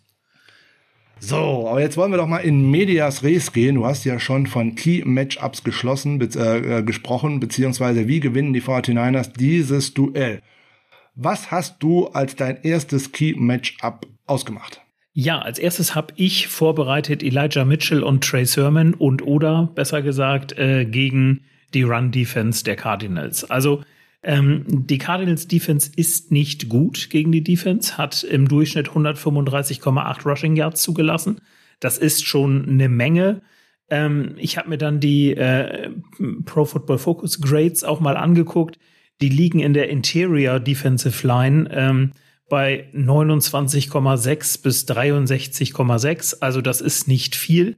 Ähm, bei den Edge Defendern, und das ist der Punkt, wo ich dann vielleicht den ersten Spieler ausgemacht habe, den wir anwerfen so, äh, beziehungsweise anlaufen sollten. Und zwar ist das Chandler Jones, über den wir ja gleich auch noch im, in der Pass-Defense sprechen werden, wahrscheinlich. Da hat er nur ein Grade von 32,5 gegen das Run-Game. Und äh, auf der anderen Seite sieht es mit Markus Golden dann deutlich besser aus mit 75,7. Aber ich finde, da ist halt gerade fürs Outside-Zone-Game ähm, natürlich, wenn man da über die Seite von Chandler Jones läuft, ist das natürlich schon ein Vorteil, den man nutzen kann. Aber auch die Inside Runs, die sehen, müssten eigentlich ganz gut aussehen. Es ist halt so, dass natürlich das Run Game bisher auch ins Stocken gekommen ist. Die Grades von Trey Sermon und äh, Elijah Mitchell sind auch nicht die besten. Aber ich, ja, man muss es einfach wieder, einfach wieder schaffen, dieses Establish the Run, also das Run-Game zu etablieren, weil ich glaube, dass das halt auch gegen die ähm, Cardinals Defense das richtige Mittel sein kann. Es muss das richtige Mittel sein und ähm, Chandler Jones ist ein sehr gutes Matchup, ähm, weil er nicht nur in der Run-Defense recht schlecht bewertet ist, sondern auch im Tackling. Und äh, JJ Watt ist ohnehin immer ein Faktor, über den ich persönlich laufen würde, aus dem einfachen Grund, das Tackling von ihm ist eine Katastrophe. Ne, der kriegt einen Tackling Grade von 26,8, das ist das schlechteste in seiner Karriere, er hat schon drei Miss Tackles, das ist für einen Interior Defender eine Katastrophe äh, nach vier Spielen. Und das würde ich versuchen. So, da steht aber auch noch jemand neben, der hat gar keinen Tackling Grade, weil der gar nicht erst ins Tackling kommt. Ne? Das ist nämlich so ein Licky Photo zum Beispiel. Sofort drüber laufen. Oder auch ein Zach Allen, Run Defense Grade von unter 30 als Defensive Tackle. Sofort drüber laufen, das ist gar keine Frage. Die muss ich einmal anblocken und dann geht's ab so, und dahinter wird's auch äh, relativ einfach, weil das sind so schöne Ziele, auf die ich zulaufen muss. Jordan Hicks, auf geht's, drauf zulaufen. Der ist schlecht im Tackling und schlecht in der Run Defense. Auf geht's. Mein Matchup, den muss ich nehmen im Second Level, ohne Wenn und Aber Faber. Falls Byron Murphy spielen sollte, ich hoffe es für uns, wenn ich ganz ehrlich bin. Ja. ähm, auch das, Run Defense, offene Scheunentor über die Edges. Muss man angreifen, keine Frage. So, auch Savin Collins, den wird sich Kyle Shanahan aussuchen. Den wird er ähnlich testen, wie er es letztes Jahr mit Isaiah Simmons gemacht hat. Den hat er in zwei Spielen auch richtig nass gemacht. Also von daher könnte ich mir gut vorstellen, dass der sich dafür das eine oder andere schon ausgedacht hat, weil der ist gerade frisch in der Liga und da muss man das Ganze immer mal ähm, ausprobieren, wie gut der denn auf irgendetwas äh, reagiert. Und ähm, so grundsätzlich auch gerade das Outside Zone äh, Running Game müsste gut funktionieren, weil die Cardinals haben eigentlich nur Cornerbacks dabei, die im Tackling, gerade in der Run Defense, nicht so dramatisch tolle aussehen. Und äh, da könnte vieles gehen. Da muss aber auch vieles gehen, weil nur so wird man sie schlagen können, weil so läuft die Uhr. Ich behalte den Ball. Trey Lance kann auch laufen, ist auch eine gute Sache hierbei, ne, weil jetzt ist Chandler Jones impactful. Fünf, sechs hat er da stehen. Das hört sich total brillant an, aber die sind alle aus einem Spiel. Ja. Wenn ich die rausrechne, ist das ein absolut mittelmäßiger Edge-Defender in dieser Saison, weil gerade auch in der letzten Partie äh, gegen die Rams, die haben eine O-Line, die ist ungefähr auf dem Niveau von unserer, würde ich mal im Moment glatt behaupten. Ähm, da ist er überhaupt nicht in die Partie gekommen. Kein Pressure, kein gar nichts, kein Tackle. Also, ähm, hm, okay kann jetzt sein, dass er gegen uns explodiert, durchaus möglich. Und ähm, ich die Tage auch noch wieder gesehen, ja, das ist ja gar kein Thema. Ne? Der gute Chandler Jones, der wird dann jetzt Daniel Brunskill äh, vernaschen. Ja, der ist nur dummerweise in 72 Prozent seiner Snaps äh, aufgestellt gegenüber dem linken Tackle. Das ist nicht Daniel Brunskill, so zur Info für die Leute, die sowas immer schreiben. Also der wird eigentlich auf Trent Williams treffen in, den, in sieben von zehn Fällen, zumindest laut der Statistik. Sollte Trent Williams nicht spielen können, Eieiei, dann wird das echt schwer, weil dann muss ich mein ganzes Scheme anders darstellen, weil dann muss ich um Chandler Jones herum schemen. Dann muss ich halt schauen, ähm, wie ich das so anstelle. Das wird aber echt schwer.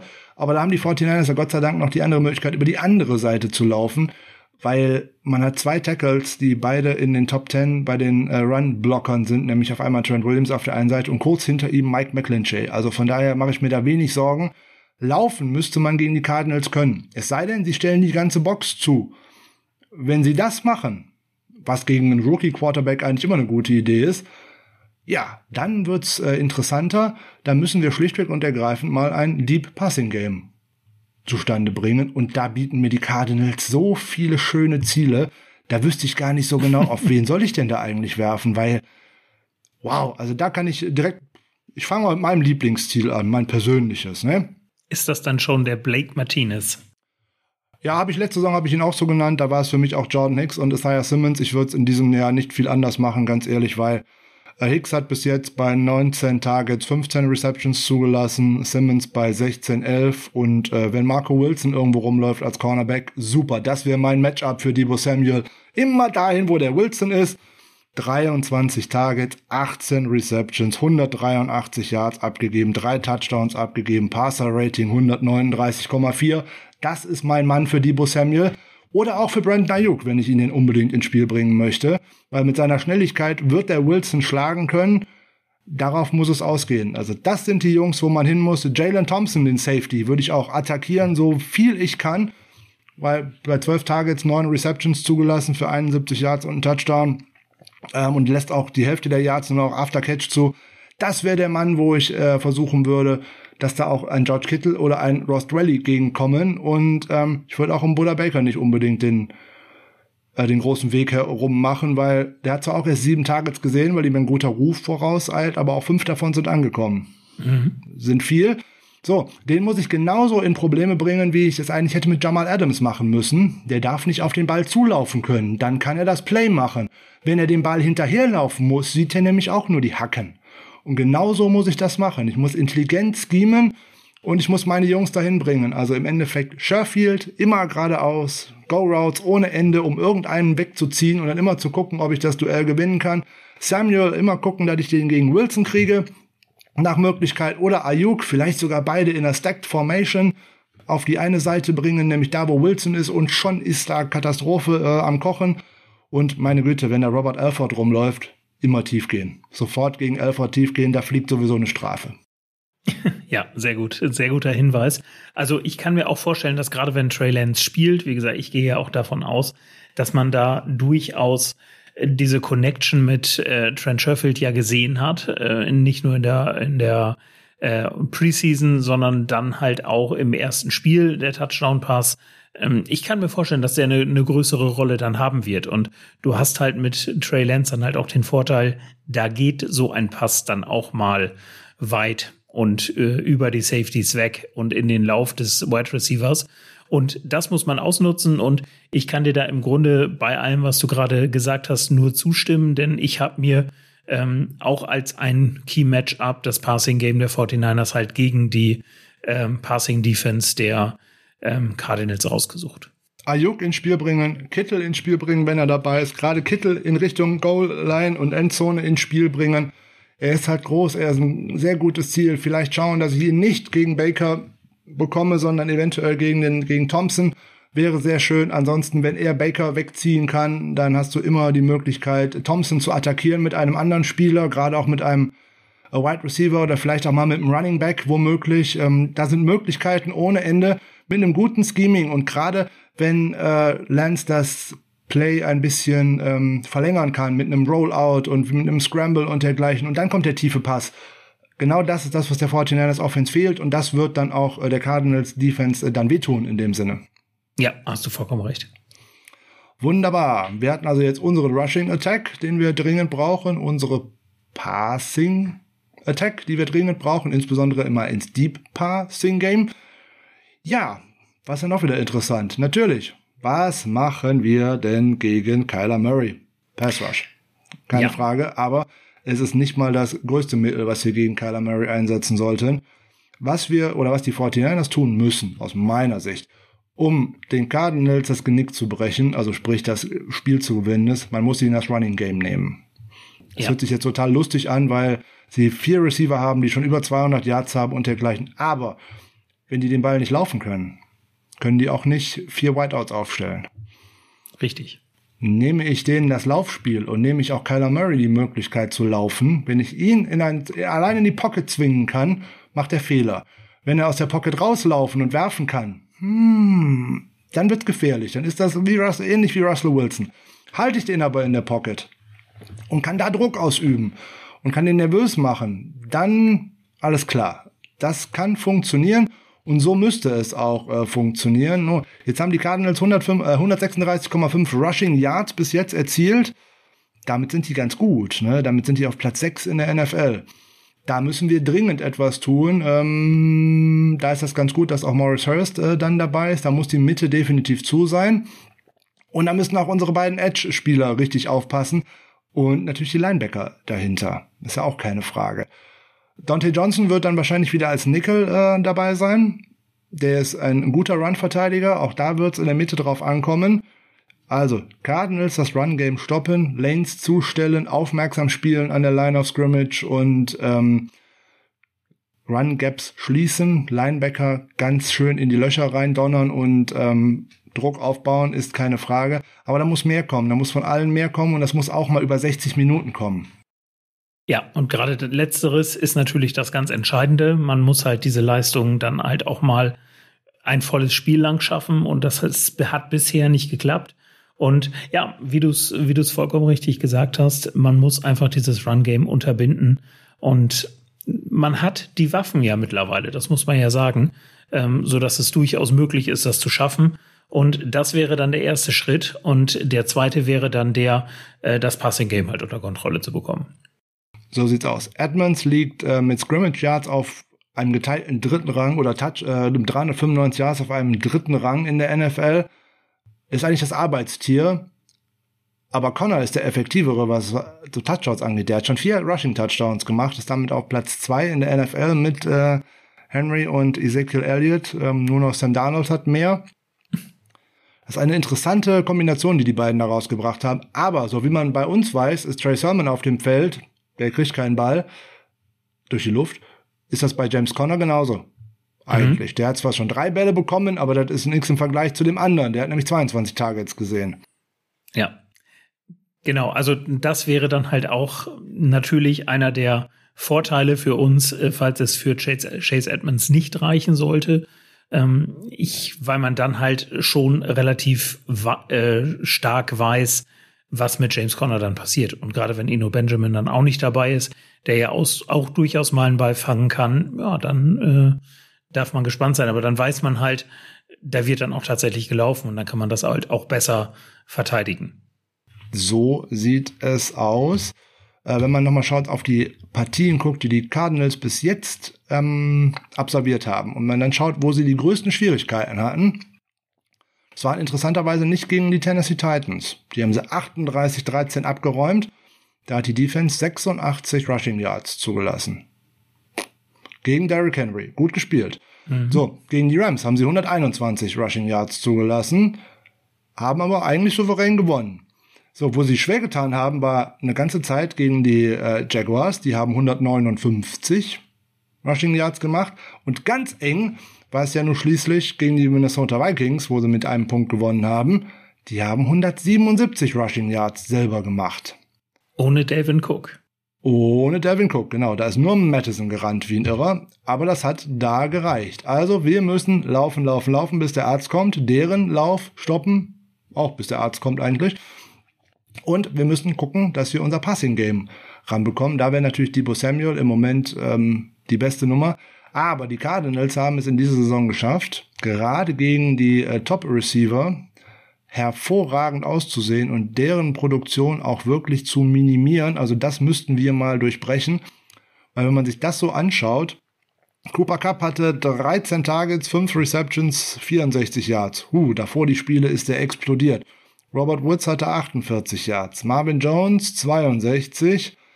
Hm, Justin Jefferson 64. Huh, also das geht so weiter. Ne? AJ Brown mhm. 49 und Julio Jones 29. ich sehe da nichts Gutes auf äh, Debo Samuel zukommen, wenn ich ehrlich bin, aber wenn dann da steht, äh, Brandon Ayuk 149, zwei Touchdowns und George Kittle 129, zwei Touchdowns, dann bin ich zufrieden. Absolut, da habe ich nichts entgegenzusetzen. okay, wen die 49ers auf jeden Fall in der Offensive Line mal auf dem Schirm haben sollten, ist nicht unbedingt JJ Watt, den natürlich auch und Chandler Jones sowieso, aber auch Marcus Golden.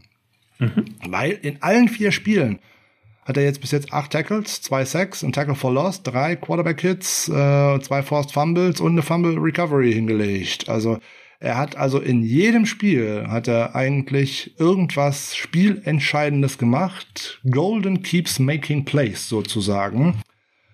Da sollte man mal drauf aufpassen, ne? Also äh, tatsächlich. Und ähm, ja, wir haben über die Cardinals und Kyler Murray und schon gesprochen und äh, ich finde die Offense sehr interessant. Äh, insbesondere, weil es eigentlich nicht die Spread-Offense ist, die man äh, beim bei Cliff Kingsbury bei seinem äh, Engagement in der NFL erwartet hat, sondern er hat sich ja deutlich angepasst. Und ähm, interessantester Spieler für mich in der Offense in dieser Saison ist eigentlich der Tight End bis jetzt, Max Williams. Mhm. Weil ich die drei anderen Jungs oder die vier anderen Wide Receiver, die da so rumlaufen, die gefallen mir alle ganz gut. Aber da ist keiner dabei, wo ich sage, der hat bis jetzt äh, die Wand herausgespielt, beziehungsweise der war so überragend, das gilt da sogar bis jetzt eigentlich für äh, die Andre Hopkins, der irgendwie noch eine ruhige Saison spielt. Ich hoffe, dass er nicht unbedingt gegen uns eskaliert. Äh, bräuchte ich zumindest nicht für meinen Seelenheil. Ich denke, das wirst du ähnlich sehen. Ja. Jetzt haben, jetzt haben da tatsächlich vier Receiver äh, schon über 200 Rushing Yards, also Kirk, äh, Rondell Moore, die Andre Hopkins und auch AJ Green, der übrigens mit 248 Yards der Leader ist äh, in diesem Quartett. Ähm, ja, was sie alle haben, sind gute Quoten, was die gefangenen Bälle anbelangt. Ne? Kirk 88,9, Rondell Moore 88,9, Hopkins 74 und selbst Green 62,5. Also das sind schon gute Quoten. Und der Tight End Max Williams bringt sogar 93,8. Der hat 15 von 16 Bällen gefangen. Ja. Den muss man natürlich dann auf der Ebene der Linebacker dann auch verteidigen, weil ich glaube, dann wenn du vier Wide Receiver auf dem Platz hast und äh, dann äh, noch den Tight End, äh, beziehungsweise das geht dann gar nicht mehr, ne? Aber du, du kannst halt nicht so viele Cornerbacks aufstellen, dass du halt gegen Max William auch, Williams auch ein ähm, Cornerback stellen kannst. Also da wird. Solltest du auch, solltest du auch nicht tun, nee. weil die einfach dramatisch körperlich unterlegen ja, sind. Richtig, genau. Ne? Deswegen wird's da äh, auf Fred Warner und äh, Aziz Escher ihr äh, ankommen. Entscheidend.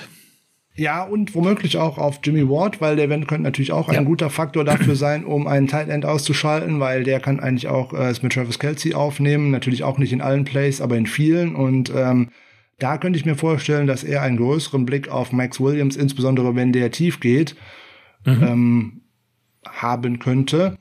Auf äh, Rondell Moore muss man sowohl im Passing Game aufpassen, als dass er auch bei Endarounds eingesetzt wird. Das ist ein Stilmittel, was man sonst bei den Cardinals in den letzten Jahren noch nicht so wirklich gesehen hat. Aber hier und da jetzt auch. Also Edge Defender äh, schön aufpassen. Da muss man auch wieder wirklich schauen. Hast du noch ein interessantes Matchup? Ich glaube, meine sind durch. Ja, eigentlich haben wir es soweit erledigt. Wie gesagt, wir haben auch schon im Vorgespräch uns darüber unterhalten, dass es relativ schwer ist, ähm, herauszufinden, wie die 49ers das angehen, gerade wenn äh, Trey Lance auf dem Platz steht, weil man weiß es halt einfach nicht, ähm, was es für Optionen gibt. Ähm, und gerade im Run-Game könnte er natürlich auch die zusätzliche Waffe sein. Das muss man ja auch sagen. Ähm, Frage, ist ja. das schon auf jeden Fall spannend. Und wenn du möchtest, können wir zum Tipp übergehen. Ja, also im Großen und Ganzen dürften wir alles äh, besprochen haben. Ähm, ja. Dass man jetzt mit Chandler Jones und JJ Watt äh, zwei Jungs in der äh, Defensive Line aufbieten kann, die jeweils äh, sehr, sehr dominant in ihrer NFL-Zeit gewesen sind. Chandler Jones hat jetzt 102 Sacks auf dem Konto, JJ äh, Watt 95,5.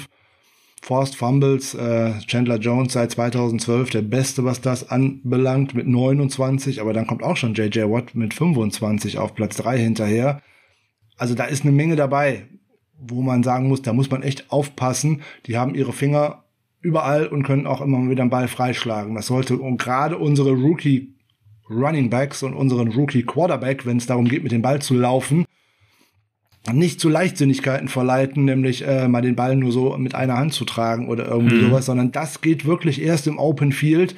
die Jungs, wenn die die Chance haben, den Ball äh, dir aus dem Arm zu schlagen, tun die das. Also eigentlich, wenn du durch die Line durchgehst, müssen da beide Hände an den Ball und am besten nicht äh, loslassen, bevor ähm, irgendeiner sagt, hey, du kannst wieder aufstehen. Richtig, ne? Also ja. erstmal abwarten, erstmal Ball festhalten, wäre eine gute Idee. Ja, und dann mal schauen. Und ähm, was ich mir persönlich wünschen würde, ist, wenn man den Kick-Off gewinne, also mhm. ne, was heißt, äh, dass ich mir aussuchen darf, ja. ob ich mit der Offense oder mit der Defense aufs Feld gehe, gehe mit der Offense raus. Die 49ers sind einfach kein Team, die hinterherlaufen können. Das haben wir in den letzten vier Spielzeiten immer wieder gesehen. Wenn die Mannschaft führt, wenn sie von vorne spielen kann, dann sieht das ganz anders aus. Sie muss vorne direkt Druck machen können und ähm, ich glaube, dass ich muss auch meinem Rookie Quarterback, wenn ich die Chance habe, in Arizona in Führung zu gehen, also den ersten Drive aufs Spielfeld bringen zu können, muss ich meinem Rookie Quarterback diese Chance geben. Ja, bin ich bei dir. Das äh, hat man ja in den letzten Spielen nicht gemacht. Auch wenn man den Cointos gewonnen hat, hat man, ist ja. man ja immer bewusst erst in die äh, Defensive gegangen. Ja. Hat, habt ihr, glaube ich, im letzten Jahr auch des Öfteren schon mal angesprochen. Und äh, es zeigt sich halt immer wieder und deshalb würde ich das auch für das richtige Mittel sehen. Ich habe noch eine furchtbare Statistik, bevor wir zu Tipps kommen. Ich habe ja vorhin gesagt, wenn ich jetzt schon im Eigenstadion mache mit den Pre-Snap-Penalties, das ist schon scheiße, auf Deutsch gesagt. Wir kommen in das Stadion, in dem seit 2006 die meisten Fall Starts gegen die gegnerische Offense gepfiffen worden ist, nämlich insgesamt 193 Mal im State Farm Stadium ähm, ist da gepfiffen worden gegen den, gegen den Gast sozusagen. Und danach kommt das Nissan Stadium der Titans, das heißt, glaube ich, inzwischen schon anders, mhm. mit 177 und äh, die Seahawks mit 174. Also von daher, da ist schon deutlich was zwischen und dann weiß man eigentlich, was da in Arizona in der schönen Halle äh, los ist. Ja, da muss man diszipliniert sein und ähm, wer ja auch immer wieder von Kommentatoren etc. entsprechend angesprochen wird, ist ein Nick Bosa, der im Grunde während des der ganzen äh, der ganzen Pre-Snap-Situation, der hat seinen Blick immer nach links auf den Ball gerichtet und der ja. startet auch erst, wenn der Ball da hochgeht und wartet nicht ja. auf irgendein akustisches Signal des Quarterbacks. Das wissen wir alle dann ist es mal das, äh, das dritte Wort, was da fällt oder das dritte Geräusch, wann der Ball dann rausgeht, einfach um die äh, Defense dann auch dahin zu zwingen, solche ähm, Strafen zu begehen. Und ganz genau wichtig, das. dieses Verhalten, ja. Ich sag nur Omaha oder äh, ja. 18 oder was auch immer der ein oder andere Quarterback da von sich äh, geben mag. All eyes on ball, in Anführungszeichen. Ja. Ähm, das geht halt nicht von jeder Position aus, das muss man fairerweise sagen. Aber die von den Defensive Linern äh, kann ich das äh, durchaus verlangen, dass der Linebacker ist echt schwer, das zu sehen. Oder auch der Blitzer von außen, wenn das der Nickelback mal sein muss. Aber der hat eigentlich auch noch einen ziemlich relativ freien Blick auf äh, die Line of Scrimmage. Ich sag ja, Pre-Snap Penalties bitte vermeiden. Man macht seine eigenen Offense damit so sehr das Leben schwer. Und natürlich auch in Special Teams äh, lieber auf Nummer sicher, anstatt da so ein Harakiri, eine Harakiri-Nummer loszulassen. Äh, weil wenn der gute Trenton Cannon auf den Ball fällt, nachdem er den gemacht hat, und ich muss von da aus los, von der 5-6 Yard Linie, okay, das ist nicht schön, weil der Weg in die andere Endzone ist recht lang. Ja. Aber dann aufzustehen und dann zu, über der Fahne zu winken, hey, Freiwild, schießt mich ab, ich gebe euch den Ball. Was genau dann passiert, ne, die anderen sind super motiviert, du selber bist sowieso schon aufgeregt und lässt das Ding dann fallen. Ja. Ja, und dann so aus elf Yards in der Endzone laufen gegen Russell Wilson, also Freunde, ne, das sind so Dinge, das geht mit Kyler Murray genauso. Und das darf ich da auch nicht machen. Ne? Ich muss denen ein langes Feld ähm, hinbieten oder anbieten und äh, kurzes Feld, nee, es geht einfach nicht. Also, keine Fehler machen. Ball Protection, ganz wichtig. Laufspiel etablieren, Laufspiel stoppen. Gegner mit dem Passspiel attackieren. Auf geht's, Auswärtssieg 49ers. Das höre ich sehr, sehr gerne. Hast du einen konkreten Tipp? einen konkreten Tipp, also du willst jetzt so genau mit Punkten wissen, ja? Ja, genau, richtig. Damit du überlegen kannst. Ähm, also ich, ich weiß, äh, fange ich an, das meine ich, damit du überlegen ah, kannst. Okay. Ähm, weil es ist ja nicht wie beim Fußball, dass man mal einfach irgendwas sagen kann und das passt schon, weil es muss ja rechnerisch auch passen, ohne Safeties etc., was dann noch so möglich ist. Aber ähm, also ich glaube, ich werde niemals, äh, wenn wir hier zusammen aufnehmen, ähm, gegen die 49ers tippen können. Das würde mir schwer fallen. Äh, darum, wenn ich befürchte, dass es eng wird, mache ich sowas wie jetzt. Ich tippe auf ein 31 zu 30 für die 49ers. Mhm, okay. Dann sage ich 31, 24. Sehr gut. Würde ich auch gut finden. Immer, ich nehme auch ein 3 zu 0 für die 49ers, das ist mir egal. Oder ein 2-0, wenn wir beim Safety gerade sind. 2-0 geht auch noch. Ist, genau, Safety durch Morris Hurst gegen Kyler Murray. Ja, nehme ich auch. Ja, nehmen wir, sind wir mit einverstanden. Ist sehr unwahrscheinlich, aber nehmen wir auch. Wäre wahrscheinlich Richtig. sehr nervenaufreibend, aber ja. nehmen wir. Stimmt.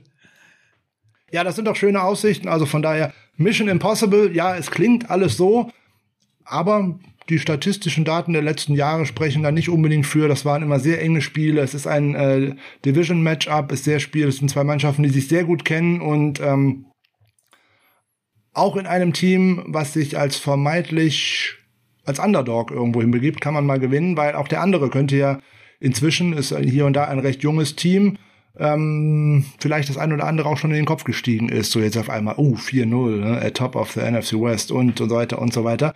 Das macht auch schon mal was mit Spielern.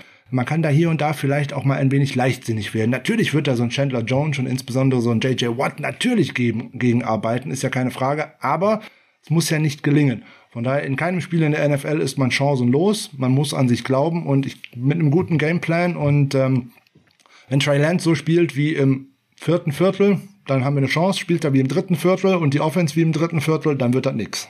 Richtig. Hoffen wir auf das Beste.